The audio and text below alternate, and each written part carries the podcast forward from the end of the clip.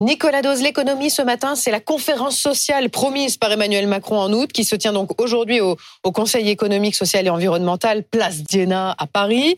Quel est l'enjeu de, cette journée qui va commencer tout à l'heure à 9h Évoquer les salaires. En fait, évoquer une spécificité française qui est ce qu'on appelle la trappe à bas salaire.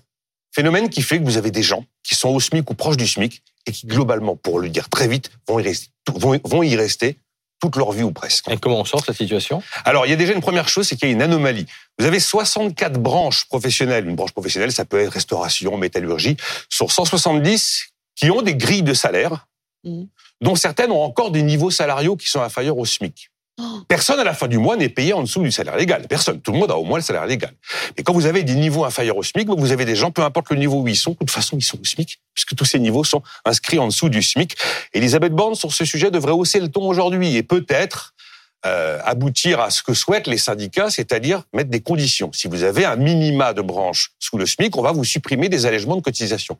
Le problème, c'est que ce ne sont pas les entreprises les responsables, mais les branches auxquelles ces entreprises appartiennent. Après, il y a un autre sujet sur la trappe à bas salaire, c'est que pour permettre aux gens qui n'ont pas de qualification de trouver un job, depuis maintenant 30 ans, on allège les cotisations, on allège, on allège, on allège. Au SMIC, on est à zéro.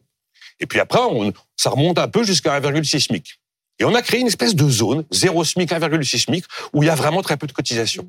Mais dès que tu es au-delà d'1,6 à 1,7, 1,8, 1,9, oh, les cotisations reviennent. Qu'est-ce qui se passe quand un employeur a un salarié à 1,5, 1,6 SMIC? Avant qu'il le passe à 1,7 et à 1,8 mais il se passe rien.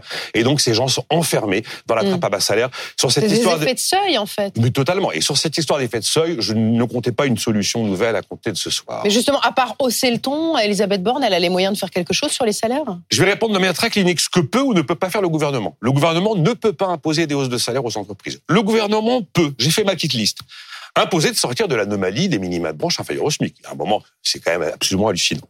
Il peut réindexer les salaires sur l'inflation. On a arrêté en 1983, la gauche a arrêté, on peut, on peut je dis pas qu'il faut, hein, on peut le faire.